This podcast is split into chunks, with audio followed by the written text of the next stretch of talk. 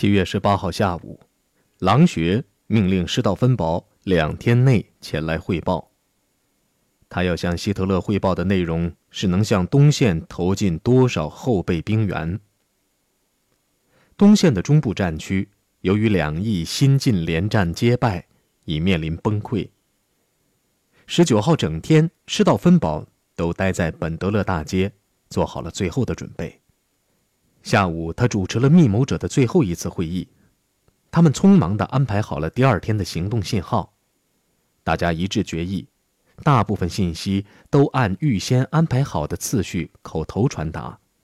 用电话或电传时必须使用暗号，而且只准在传达重要事情时使用，因为整个电话系统都被盖世太保窃听。这密谋者是知道的。因为他们中有一些人是盖世太保的官员，包括在柏林接管了盖世太保主要办公室的党卫军将军在内。事实上，在整个党卫军内都出现了相当严重的反希特勒情绪。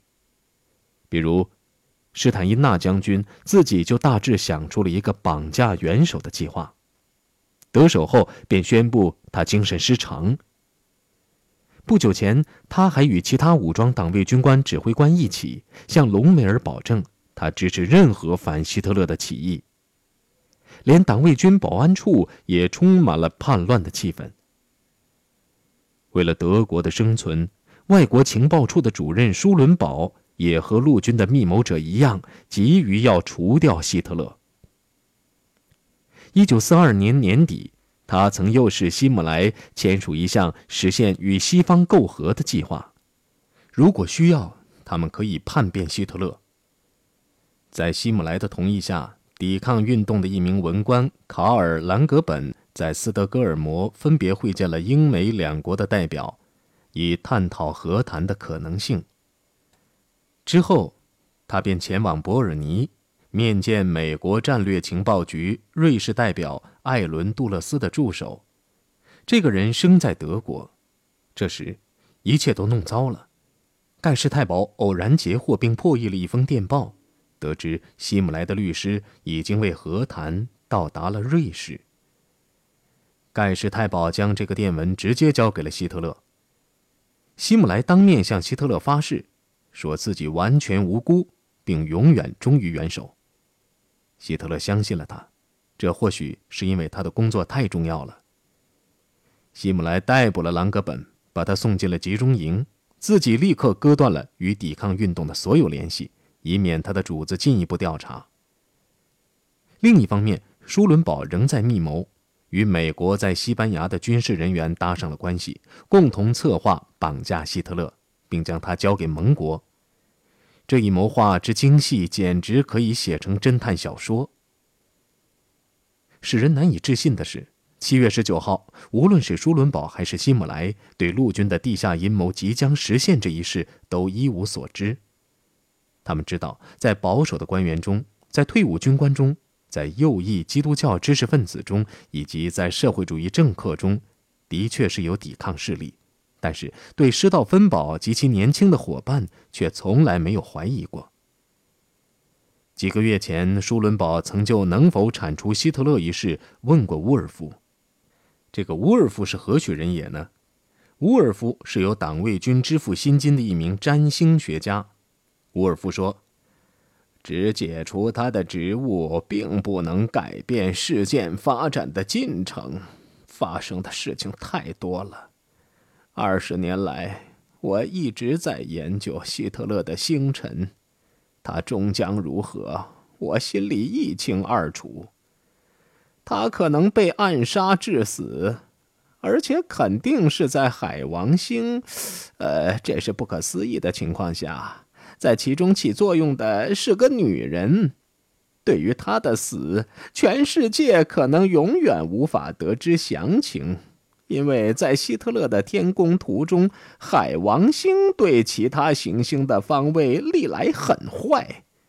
另外，在他的天宫图中，海王星非常强，可以预料他的军事计划的结果，呃，是值得怀疑的。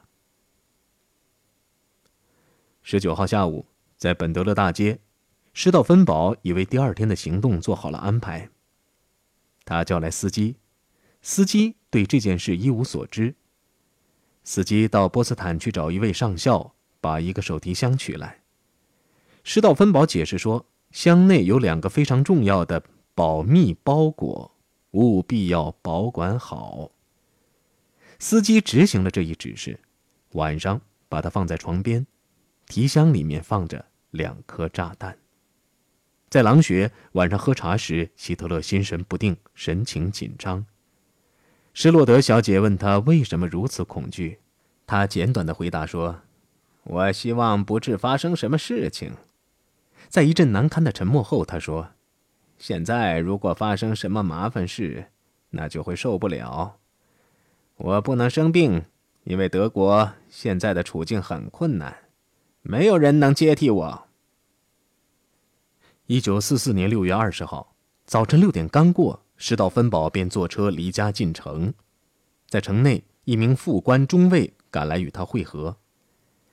在兰格斯多夫机场，他们见到史蒂夫将军后，一同上了主管后勤的将军为他们准备的飞机。十点三十分，这架飞机在拉斯登堡附近的空军基地着陆，飞行员奉命就地待命。于中午将乘客送回柏林。车子在林子里行驶了半个小时后，三个密谋者便过了最高统帅部的第一道门。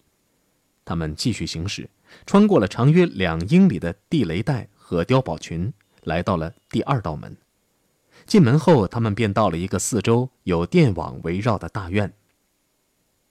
又过了一英里，他们才到军官检查站。和通常一样。卫兵只检查了他们的通行证，没有检查公事包。再前进大约二百码，他们便到了第三道围墙，这是安全圈 A，是希特勒和他的随身人员生活和工作的地方。这个最里边的院子四周有铁丝网围绕，有党卫军和秘密警察日夜巡逻。如果要进入院内，连陆军元帅都得有希姆莱的安全主任签署的特种通行证才行。但是，这个里边装着炸弹的闪闪发亮的公事包又再次没有受到检查。这个公事包由施道芬堡的副官提着，他自己提的却是一箱公文。他满不在乎地走进饭厅，与营房指挥官的副官共进了一顿舒适的早餐。外表上他泰然自若，举止也很随便。随后，他便找到了最高统帅部的联络通讯主任菲尔基贝尔将军，因为一旦炸弹爆炸，这个人便是能否取得成功的关键。因为通知柏林的密谋者行动时刻已到，这要靠他切断电话、电报和无线电联系，将狼穴与外界隔绝，这还是要靠他。在得知了菲尔基贝尔已经做好了准备后，施道芬堡与最高统帅部的另一名军官闲聊了一阵，然后便信步朝凯特尔的办公室走去。这位元帅告诉他一个令人有些难过的消息：由于墨索里尼下午要到，午间的形势分析会将提前半小时开始，也就是在三十分钟后。凯特尔叫施道芬堡长话短说，因为元首要尽早离开这里。凯特尔不断焦急地看表，快到十二点三十分时，他说：“该到对面的营房里开会了。”半路上，施道芬堡走到凯特尔的副官弗雷恩德跟前，问他哪里可以洗手。他去了临近的一间厕所，他自己的副官带着那个棕色的公事包在那里等候。由于这间厕所不适于安装炸弹，他们便回到厅内，向弗雷恩德打听哪里可以更换衬衣。弗雷恩德将他们领进自己的卧室，自己走了，将他们留在里边。他用仅有的一只手的三个手指头抓着一把钳子，把引线塞进其中一颗炸弹内。引线将一个小玻璃瓶压碎，玻璃瓶内盛着某种酸。这个酸在十五分钟内可以将一根很细的铁丝腐蚀，从而将炸弹引爆。第二颗后备炸弹则由他的副官安装。他们刚把炸弹小心翼翼地装进棕色的公事包，有个下士便进来催促。弗雷恩德也在厅内朝他们喊道：“快点儿，施道芬堡，首长在等我们呢。”施道芬堡出来后，弗雷恩德便要帮上校提那个棕色的公事包。施道芬堡婉言谢绝，接着两人便沿一条小路朝会议所在地的兵营走去。他们边走边聊，来到了通往安全圈的检查站。快到目的地时，弗雷恩德再次提出帮他减轻负担。这次他接受了，还提出个要求：“请安排我尽量靠近元首就坐好吗？这样我才听得清，因为他的耳朵有毛病。”凯特尔不耐烦地等候在门廊里。会议已经开始了，他领着他们走过中央走廊，从电话室前走过，由一个双扇门进入会议室。会议室有十扇左右的窗户，由于午间天气炎热。他们全敞开着，室内放一张橡木长桌，平常供看地图用的。桌板很厚，有两个大支架支撑着。参加会议的人们都站在这张桌子周围，只有希特勒一个人坐着。他坐在桌子中间，背对着门。地图上放着一副眼镜。当站在他右边的阿道夫·豪辛格将军阴郁地宣读一份关于东线的战报时，希特勒在玩弄放大镜。希特勒看了看新来者，对他们的敬礼表示感谢。施道芬堡缓步走到豪辛格的另一边，把棕色公事包往尽可能靠近希特勒的地方随便一放。公事包靠大橡木桌的支架侧立着，离元首只有六英尺远。当时的时间是十二点三十七分，再过五分钟，炸弹就会爆炸。趁其他人对豪辛格讲失败的故事听得入神之际，施道芬堡便偷偷溜了出去，居然没有被人发现。他三步并作两步冲出走廊，出了大楼。豪辛格也是反希特勒分子，但属于外围组织，对这次爆炸计划一无所知。施道芬堡进来时，他是看见了他的，却没有想到马上就要出事。因为密谋者曾经答应，下次谋杀时会预先通知他。然而，当施道芬堡把棕色的公事包放在桌下时，他脑中突然闪过一个念头：可能会出事。由于希特勒正全神贯注，豪辛格多少受他的影响，所以他的念头立刻便消失了。他的副官探身看地图，却受到那个公事包的阻碍。他用脚去挪动它，挪不动。便弯下身去，把公事包移到支架的外侧。这一移动本来是微不足道的，却改变了历史的进程。海军上将卡普梅尔走到窗前，因为那里的空气好些。他坐在窗台上，心里正拿不定主意：墨索里尼下午就要来访，是否偷偷溜出去，把最好的裤子换上？那时是十二点四十一分，元首远远地探出身子看地图。正看得入神，豪辛格正在说着：“除非将集团军最后从贝帕斯湖撤离，否则灾难。”十二点四十二分整，震耳欲聋的响声把他的声音全淹没了。火焰猛然上蹿，玻璃碎片、木头和灰泥如雨点般打下来，室内浓烟滚滚。在爆炸前的片刻，普卡梅尔觉得肌肉奇怪的痉挛了一下。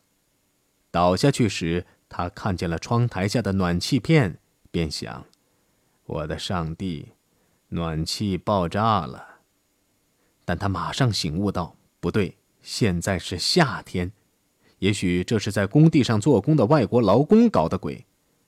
他虽然头昏目眩，却也觉得最好还是待在地板上。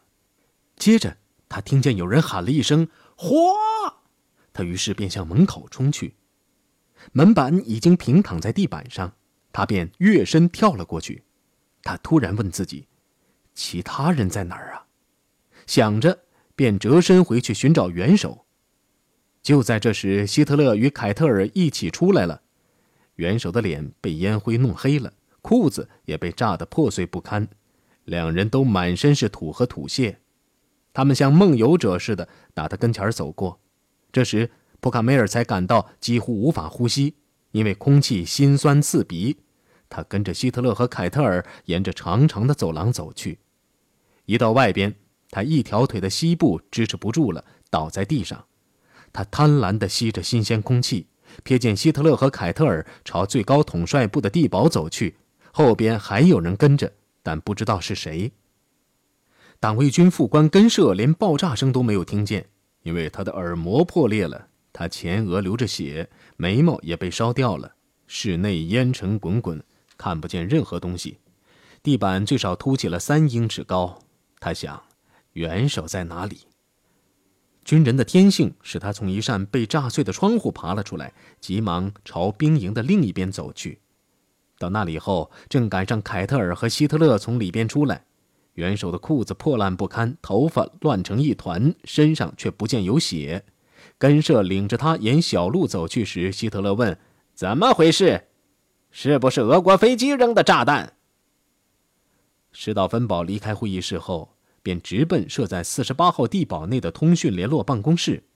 他与菲尔基贝尔将军站在外边，等待炸弹爆炸。他们尽量随便地交谈着。一名司令部的通讯官员前来报告说，施道芬堡的车子已经准备好了，然后又提醒他，司令官等他吃午饭。施道芬堡说：“这他知道，不过他得先回会议室去。”就在这时，爆炸声响了。出了什么事？菲尔基贝尔喊了一声。通讯官不在意的解释说：“大概是某种动物又踩响了一颗地雷。”施道芬堡出尔反尔了，他说。他不回会议室去了，要直奔司令家去吃午饭。他与菲尔基贝尔心照不宣，互道再见。接着，他便与副官一起钻进汽车走了。不一会儿，司机在第一个检查站前停住了车。卫兵听到爆炸声后关上了门。这时，他拒绝为他们开门。施道芬堡一声不吭，急忙走进哨所，向一位值班的中尉借用电话。他拨了号后，小声地说了几句，放下听筒，泰然自若地说：“中尉，我已经获准通过。”哨兵没有再提问题，路障挪开了。下午十二点四十四分，施道芬堡一行便出了门。九十秒钟后，里边响起了警报，施道芬堡再不能靠嘴巴把路障打开了。警卫营的一名军士长坚持不让任何车辆通过。施道芬堡再次使用了电话。这次与他通话的是司令的副官。我是施道芬堡上校伯爵，他说：“我在南检查站给你打电话，上尉，你记得吧？今天早晨我们在一起吃早饭，因为有爆炸声，卫兵不让我们通过。我有急事啊。”接着他撒了个谎：“弗洛姆将军在机场等我。”他匆匆把电话挂了，同意让我过去了。你听见了，军士长。但是这位军士长没有被吓到，连忙打电话去对证，果然不错。施道芬堡松了一口气。当施道芬堡和副官坐车赶到海因克尔三型飞机跟前时，已经快到下午一点三十分。片刻之后，他们便升空了。前面还有三个小时的航程。由于飞机上的无线电没有柏林广播的波段，他除了担心外，再也无事可做。菲尔基贝尔是否已经把消息传给了本德勒大街的密谋者？如果传出去了，他们是否有决心夺取首都，把事先准备好的电文发给两线的各位司令？那个棕色公事包，如果不是被挪到橡木桌支架的外侧，希特勒恐怕已经一命呜呼了。元首同样幸运的是，他身后的那扇门直接与一条又窄又长的过道相通。爆炸所产生的冲击波从那里冲击出去了。好运气，令人难以置信的运气，再次救了阿道夫·希特勒一命。爆炸发生后几分钟，医务人员和抢救人员便行动起来，重伤者被救护车运往拉斯登堡的陆军医院抢救。首先为元首治疗的是他的私人医生哈塞尔巴赫，他为希特勒包扎好伤口。用吊腕带将他的右臂吊起来，肘部严重扭伤。他喊道：“有了！那些家伙，与其说是生气，倒不如说是高兴。现在我可要采取措施了。”穆雷尔医生赶来为元首检查了心脏，还给他打了一针。病人处在兴奋状态，不断的重复说：“想一想，我什么事也没有。想一想。”他的脉搏正常，这使莫雷尔医生很是惊异。三个秘书闯了进来，亲眼看见元首还活着，看见他的头发竖了起来，像豪猪似的。荣格差点笑了出来。他用左手向他们打招呼：“嗯，我的女士们。”他微笑着说：“我再次安然无恙。哈哈哈这再次证明是命运选择了我去完成我的任务，否则我就活不成了。”他的话很多，把这次阴谋归咎于某个懦夫。毫无疑问的是哪个建筑工人？他加重语气说：“我不相信有别的可能性。”还把脸转向包满，要他证实。与通常一样，包满点了点头。